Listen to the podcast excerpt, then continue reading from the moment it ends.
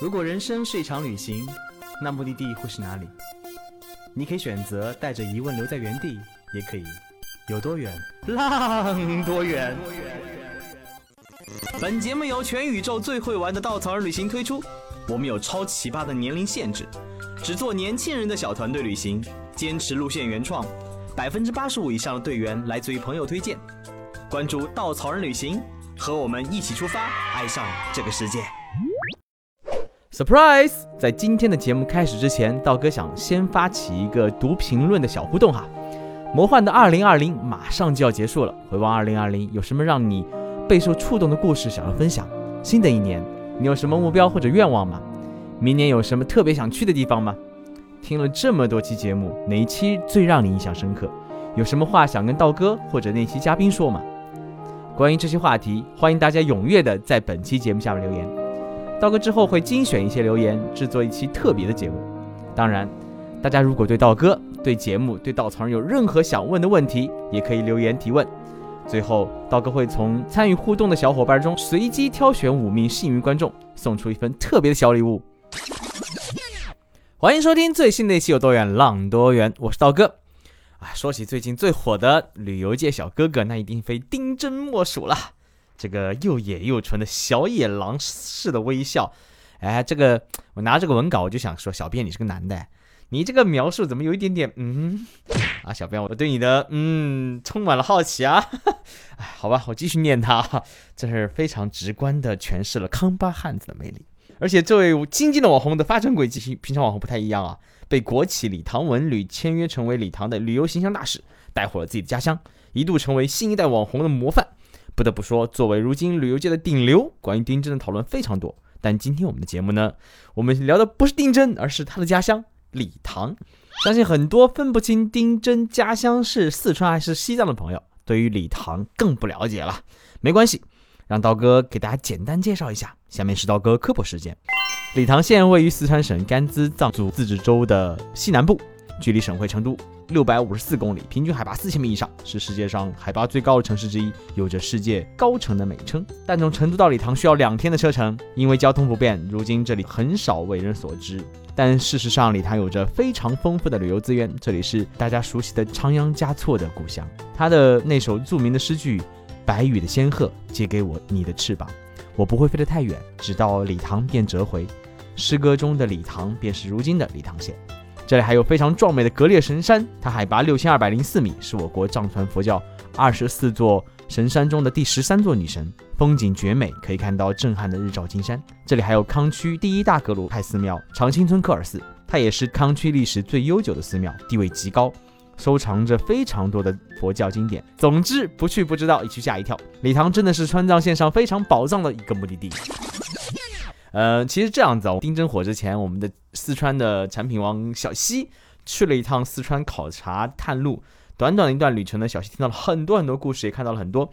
他理解当中不一样的四川跟礼堂。然后我们今天请来小西来分享一下丁真背后的故事。Hello，大家好，呃，我是小西，呃，从丁真忽然跑到我这儿，这个希望不让大家失望啊。其实就是在丁真火之前，我已经就是在十一月初的时候，刚好因为工作关系嘛，再次去到礼堂。在此之前，我去过两次礼堂，呃，他给我留下的印象，除了最开始的中转站以外，还有一些故事。好，第一个故事呢，是源自于当地的一座寺庙。叫长青村科尔寺，当时我带队经过那儿的时候，遇到了寺院里的一个高僧。那高僧呢，就是推荐我们去看那个沙画坛城。啊，当时我们看完之后，因为我也是第一次接触到藏传佛教，啊，就是很浅显，当时不太懂。看完了之后，高僧就来问我们说：“哎，你们觉得怎么样啊？”队员们都在说很好看，很好看。然后高僧。跟我们说了一段至今我都很难以忘记的话哦。那先解释一下什么是沙化坛城，它其实就是那个寺院的僧人在做法事的时候，他们把那些沙子磨成非常非常的细碎，然后不用胶水，不用任何的粘剂，就把它做成一个就是人们想象当中的神居住、生活、游戏、修行的一个场所。所以那个沙子堆出来的是立体的，是五彩的，非常好看。但是在制作这个坛城的过程当中，就是僧人们是不能呼吸，因为每次呼吸都会把沙子给打散掉。整个的过程对于僧人们来说就是一个修行的一个过程。在法事结束的时候，这个沙化坛城就会被一半扫到河里面去，另外一半就被当地的信徒给带回家供着。所以那个高僧就说：“嗯，你们知道这个意味着什么吗？”无常。他说了一段话，他说：“嗯，你看，沙画坛城非常美丽，所以所有美丽的东西不是我们本该拥有的，啊，就是痛苦才是人类的常态。所以当我们拥有美丽的时候，拥有眼前这些的时候，请我们好好珍惜它；而当我们失去它的时候，就放手。”他说：“因为你看，它已经随着江河湖海，随着时间的这个长流，奔向了远方。”我们永远抓也抓不住，我们抓住的就是一捧沙。所以当时听他讲完这个的时候，其实对我的冲击非常非常大。这是我第一次的礼堂之行，也是我觉得对我以后在面临很多事情的时候，我都会想到他说的这些话。我就觉得我对礼堂这个地方，嗯，是有很多温暖的感觉在里面，很异样的、不一样的东西在里面。刚刚小溪聊到坛城啊，一下子把我记忆拉回到那个二零一三年的时候，我去格尔里寺，也是在格尔里寺门口，他们搭了个帐篷，几个高僧在那画沙画坛城。那当时也是，我记得很清楚，已经画了一个多月了，那个坛城非常非常漂亮，很壮观。但最后那一瞬间，我看他们把它推倒，我当时其实很疑惑，就问。这么漂亮的东西为什么会推倒？他当时望着我笑了一笑，用藏语说了一段话，我没有听懂。其实后来慢慢的接触久了藏传佛教，你会感觉到他们心中那种虔诚跟安宁，他们对于世事无常这种态度，对于美丽，就我们很很多人对于美好事物是想抓在手上不放走，而对于他们来说，可能无论眼前还是这个世界给予我们的美好，你去珍惜就好。拥不拥有不重要，重要的就是你当下那颗心能不能在这个世界里面沉沉稳沉静下来。对对，感觉他们真的都是在修平常心。刚刚小西讲了这么沉重的故事，我们拉回到轻松一点的环节啊。说起礼堂，刀哥是二零一一年去的礼堂啊，那个时候礼堂对我的印象就是很高，因为从川藏线上开车过去嘛，要到到闪亚丁，我觉得礼堂将近四千米海拔了，而那时候的那个川藏线的公路非常的烂。啊，我们那天从新都桥开车，差不多十二个小时开两百多公里，而且晚上我们开辆特别破的那种底底盘特别低的一辆桑塔纳，我记得特别清楚，就是我们五个人坐上面，本来上面还有个胖哥，加上当时不不太轻的我，就把那车的底盘压得更低了，啊，一路上磕磕碰碰，磕磕碰碰，不断的挂底盘挂底盘，直到开到差不多天黑了以后，还有很长的距离，然后那天下着下雪，整个山上的公路又没有灯。然后我们其实心里有点害怕，因为前面没有车，后面没有车，我们就开得很慢很慢。突然间，前面有点灯光了，是一个运送那个物资的川藏线的车队。然后那车队呢就开得很慢，我们就一点都没有想超车，就一直磨在人家后面，跟着人家的尾光一慢慢往前开，总觉得前面有车指引你就特别安全。对。然后我们一路唱歌，伴着雪天，在黑暗当中，你想象如果把镜头往天上拉，看在那种山上的绕绕弯弯的山路上，一些浅浅的灯光慢慢移动着。然后在大雪当中，就像非常渺小的我们在大自然中慢慢的穿行，直到我们到礼堂已经晚上快十点了，画面感好强哦。对，然后我就遇到那个当时带队格聂神山的两两个领队，哇，一个拥抱开始吃火锅、吃烤肉。礼堂对我第一印象是这样子的，就是有温暖在等待着你啊。直到第二天早上，我们在长青村科尔寺背后有个草坪上，我们那天草坪上。玩耍那天天空特别的蓝，而且那个云就离你很近，在慢慢的飘着。我们当时躺在草坪上，因为高原很高嘛，海拔很高，所以我们上面走一步喘一步，走一步喘一步。呃，这个这个时候呢，来了一个僧人，僧人旁边一只小孩儿，小孩儿开骑自行车，在我面前一遍一遍骑，一遍一遍骑。我也不知道为什么，就是在在我面前炫耀我有自行车一样的。然后我就不断的拍他们，不断拍他们，就那个画面，我现在记得特别清楚。微风、蓝天、白云、草坪，加上远处的白塔跟长青村科尔寺上的金顶。那个画面我永生难忘，就是现在去那个长青村科尔寺旁边那个山顶，就是大概走路十分钟上去，嗯，跟你那个感受很像，但我觉得它，呃，冲击力更大的是，就是它有点像那个生和熟的分界线，就是走到山顶的时候，你的左边城市其实对，左边就是那个金光闪闪的那个大金顶，对，然后右边就是那个千户藏寨。所以你站在山顶的那一瞬间，我我当时就想到那一句诗，就是“不负如来不负卿”。那其实丁真是李唐人对吧？对，格列神山脚下哎，。我听说你做这条线做完以后，本来想上线了，突然发现丁真火了，心中还有点啊不爽呢。这个是这样，就是机缘巧合。其实因为我是今年呃年底的时候要负责四川区嘛，所以我就跟着我们的团队去到了四川。然后当时也是机缘巧合，领队二牛他就给推荐了两个当地的老乡，其中一个就是丁真现在签约的这个文旅啊，他们建的这个博物馆啊，跟他们在打交道。呃，我当时跟着我们的团队在整个博物馆里面参观的时候是非常非常让我震撼的。那个时候丁真还没有火，啊，我的内心充满了无限的澎湃。哎，丁真听说是这博物馆的员工对吧？是签约成为他们的旅游形象大使，啊就是每个月领固定的工资，有五险一金，据说是可以领到退休，然后不用那个就是每天固定的上班，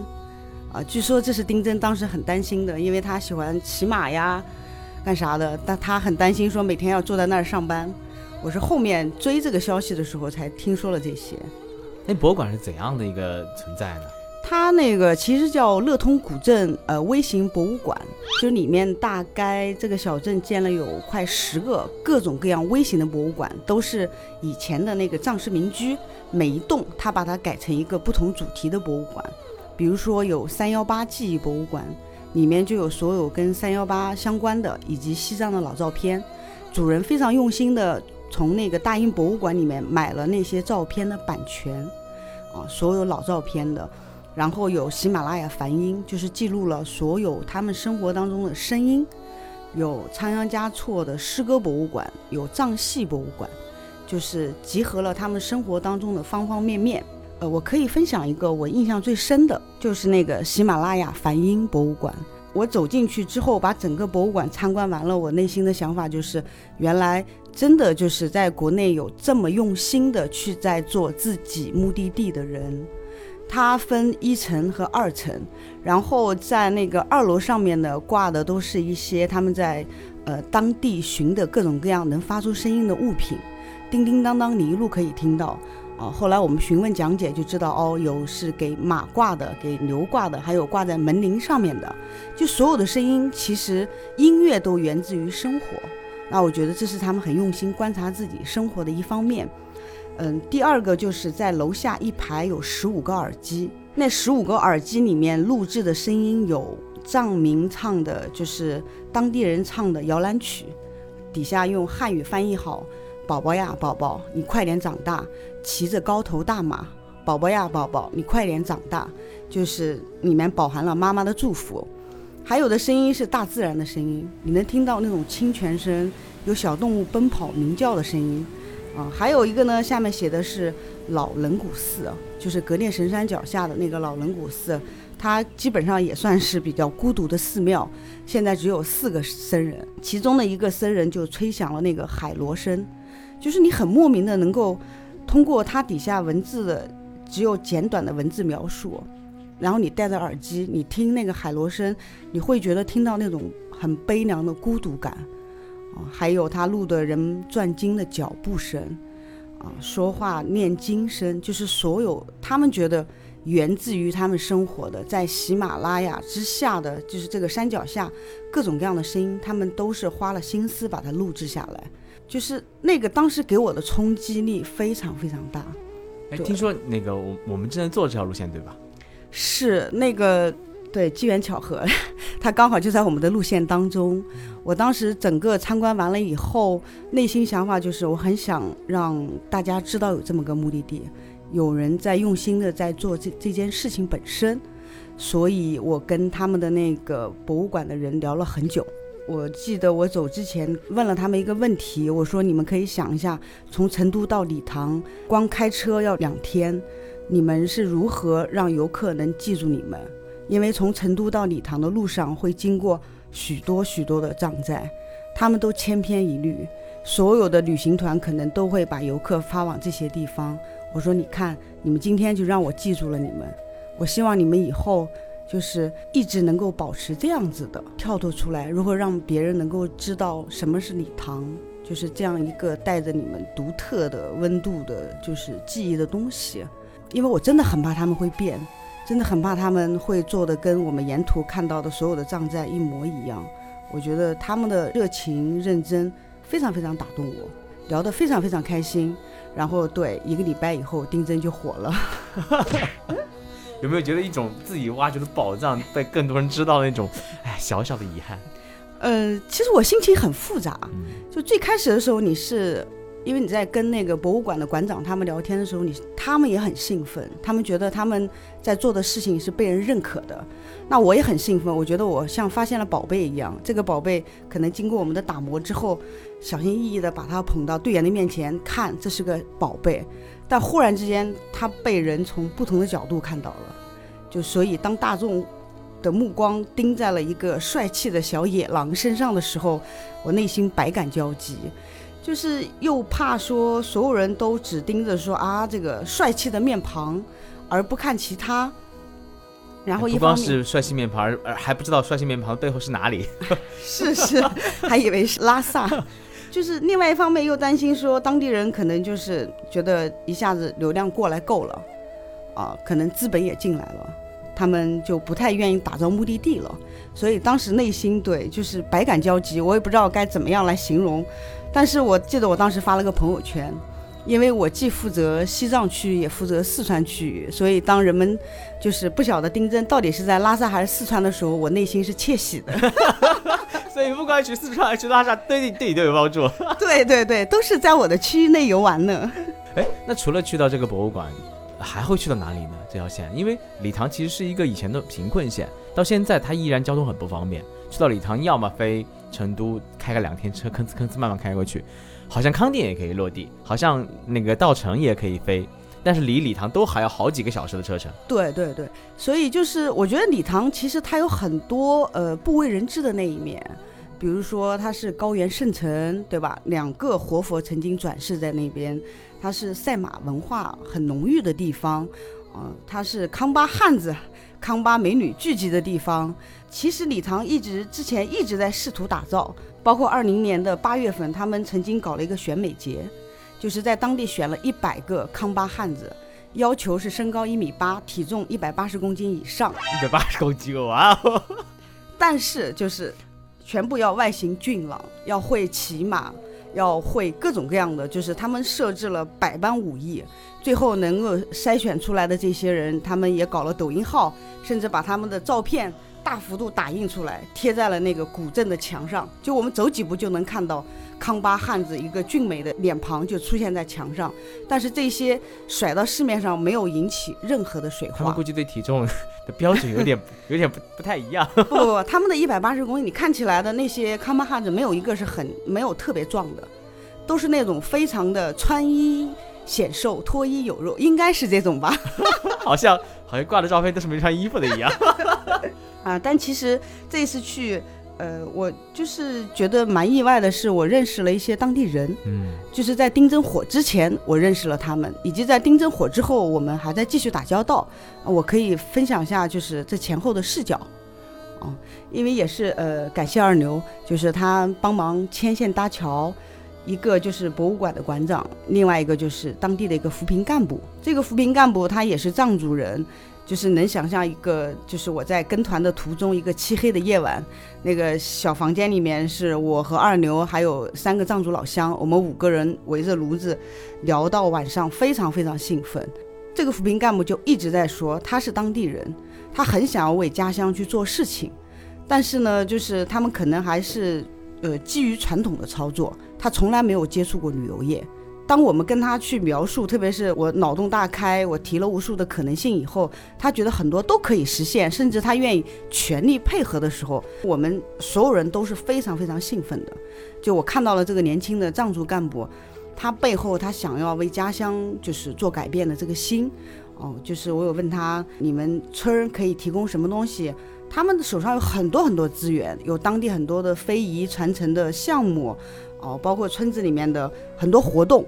他说只要你们呃能提出来的，我们有的我们都会全力提供。比如说我们有聊到了，我说我希望给队员一个纯粹的牧民的一天，啊，可能从早晨当我们的大巴车开过去的时候，两个赛马手就已经从草原上骑着马飞奔过来迎接我们了，啊，或者说我们走到当地牧民的家里面去感受真正牧民他们平凡的生活是什么样子，甚至于有可能我们在当地去参加一场盛大的婚礼，帅气的康巴汉子穿着他们的这个新郎装啊过来迎接我们，再甚者说我们可以去到当地的赛马场，看当地有名的赛马手给我们来。这个表演赛马，甚至各种高难度的动作，啊，这些可能都有无限种可能性，啊，所以当我们聊到这些东西的时候，就是我们双方都觉得给彼此打开了新世界的大门，因为这些可能是稻草人脑洞的一部分。我来帮我们的部分观众来问一个问题：我们的独家活动里面可以把丁真请过来吗？啊，道哥这个坑挖的好大呀，能不能见到丁真呢？那就要看大家的缘分了。因为丁真他不是坐班制，但是他也会经常、偶尔、可能不定期出现在这个博物馆里面的，所以到时候我觉得我们的队员可以过去碰碰运气，万一要是遇到的话，呃，请大家控制好自己的口水。那除了刚刚讲的莫名的一天，我们还有什么样的很值得跟大家讲述的行程？那我们可以来说一下格列神山。啊，因为就是大家很多人可能就是通过丁真的那个视频，就是知道说，哇哦，他就住在格列神山脚下，啊，他骑着他的那一匹叫珍珠的小马，然后经过了格列之眼，啊，到河边去洗脸，摆了各种各样的造型。实际上，格列神山真的很美很美，但是它现在的交通不是特别发达，因为它呃还没有完全通柏油马路，所以是需要越野车过去。我这边内心就是非常蠢蠢欲动，希望能够带大家去感受格列之眼，能够站在格列神山的脚下，哦，甚至还可以徒步到老冷古寺，就是去看一看这座孤独的寺庙。哦，稻草人最早有格列神山形成的，那个时候还是骑着马，嗯不，不是那个马驮着行李你走进去，还要住在老人古寺里面，跟一堆那个香火住在一起。香客们是吗？对，香客们住在一起。关键是那个晚上烧起的香火，你要关上门的，因为冷嘛。所以他们说，很多人早上醒来，我整个我在哪里？晕乎乎的，又高海拔缺氧，又在香火当中醒过来。但是格列神山，我觉得还是非常值得一去的。今天聊天的时候，你有说，在丁真火之前，你认识的那个呃扶贫干部；在丁真火之后，你又认识当地另外一个背包书记。啊，对对对，就是。呃，因为丁真火这件事情，其实当时就是我说我情感上是很复杂的，百感交集。我很担心，就是跟所有的呃网红一样，最后他就是流于表面，或者去带货、去直播各种。但是我看到了丁真火之后这件事情的走向，其实呃慢慢朝着一个我们所有人都没有想到的这个局面走去嘛。第一个就是大家说。呃，其他人的走红就是去带货，但是丁真走红被拉去读书，这是第一个。然后第二个是所有人这个时候大家都发现了，丁真走红以后就是李唐他们一系列的操作，我觉得这个操作是所有人没想到的。比如说李唐他们。突然间就甩出了一部宣传片，丁真视角的呃家乡。然后当有网上有人在问说，哎，为什么没有小姐姐的时候，他们立马甩了第二部宣传片，就是从小姐姐视角去来宣传李唐。这个时候大家就发现，哇哦，原来不是丁真火了，而是李唐。其实在此之前，他们一直在做准备，一直是在背后默默的做了很多很多大众不为人知的事情，只是因为丁真的出现是帮大家打开了这扇窗户而已。所以当时在微博上有一个叫桑格格的一个博主，他曾经在六月份的时候写过一篇文章。这个文章就是有说到，他一直连续收到有一个人的私信，给他来介绍自己工作的那个高原环境很美丽。接着又告诉他说，他们他所处的这个地方会做很多的农产品，可以分享给桑格格，还给桑格格寄了一大包。所以后来桑格格就了解之后才发现说，哦，原来他是就是礼堂下面一个乡的书记，叫任敏，才二十七岁。那他就一心就是希望想带大家扶贫，所以帮助当地老乡做了很多很多事儿。这个微博是在今年六月份发的，但是没想到，因为丁真火了以后，这个微博又被人翻出来。因为当大家看到丁真，看到丁真后面的礼堂，所有人在做的事情以后，他们更多的开始关注到礼堂背后的人，他们就看到了这条微博。我当时看完那个微博的时候是晚上十一点五十七分，我抑制不住自己激动的心，我就给桑格格也私发了。这个就是微博私发了他，所以当时特别激动，也没有做任何多想，我就介绍了我的身份，告诉他我想要联系这个书记，我不知道可以做什么，但是我希望说可以联系到他，呃，可以跟他聊一下。那桑格格第二天当他上线之后，他非常认真负责，来跟我核对了我所有的信息以后，呃，他把那个任敏的微信推给了我，我当时也做了解释，我说。嗯，这其实是我私人行为，它不是公司对外的行为。那在跟这个任敏聊天的时候，我也是非常诧异，就他是，呃，也是很兴奋的跟我聊的，都是给我看礼堂的照片，分享了所有礼堂他觉得很美的，有这个呃高原、雪山，甚至脚下的花。那同时我就问他，我说那。嗯，你们这个村我看了，刚好是在礼堂和稻城亚丁的中间必经之地。那你们现在你在做的事情，我们有什么可以帮你的吗？他说没有了。他说我们村的所有的农产品今年已经销售一空，因为他们有那个广东对口原件，所以广东那边已经把他们这边全部买空了。他说，同时村民们其实现在就大家积极性都很高，都会投入到当中去生产，有很多的想法。就是他很开心，另外一方面，他能感受到社会各界对他的帮助，所以在跟他聊完以后，我其实当时就迷茫了，说：“哎，我好像没有任何可以帮忙的地方。”但是他说没关系，他说那个欢迎你们到礼堂来，如果以后有任何需要我们帮助的地方，你可以来说。就他是从他的角度上，他欢迎我，所以我当时特别被触动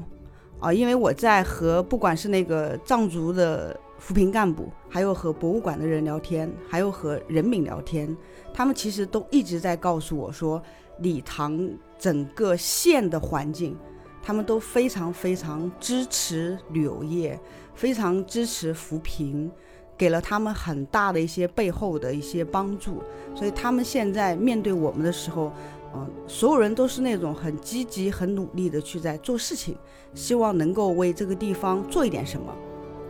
我那天看到的数据是，二零一一年的时候，礼堂还是国家级的贫困县，然后二零一九年的时候，它就已经脱贫了。但是那个杜东，就是现在算是丁真的经纪人，他就曾经说了一个话，他说，其实这个脱贫，因为它只是暂时的，其实礼堂离就是大城市的经济差距还是非常大。但是感谢丁真，就是他给礼堂带来了一个新的时代。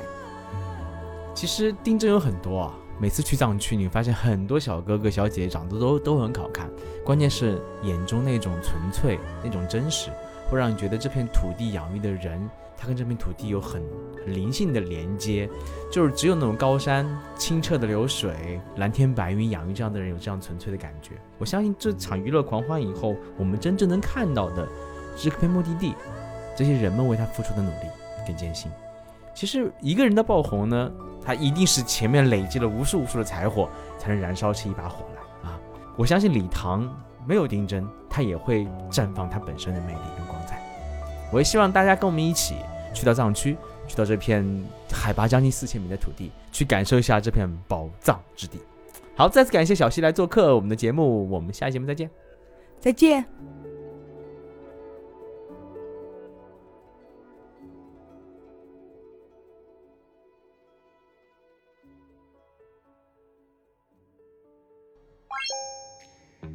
作为一家目的地集合的旅行公司，在哪里都可以和刀哥一起浪。在哪里找到组织呢？请搜索“稻草旅行”公众号，发送关键词“刀哥最帅”，还有惊喜福利等着你哦。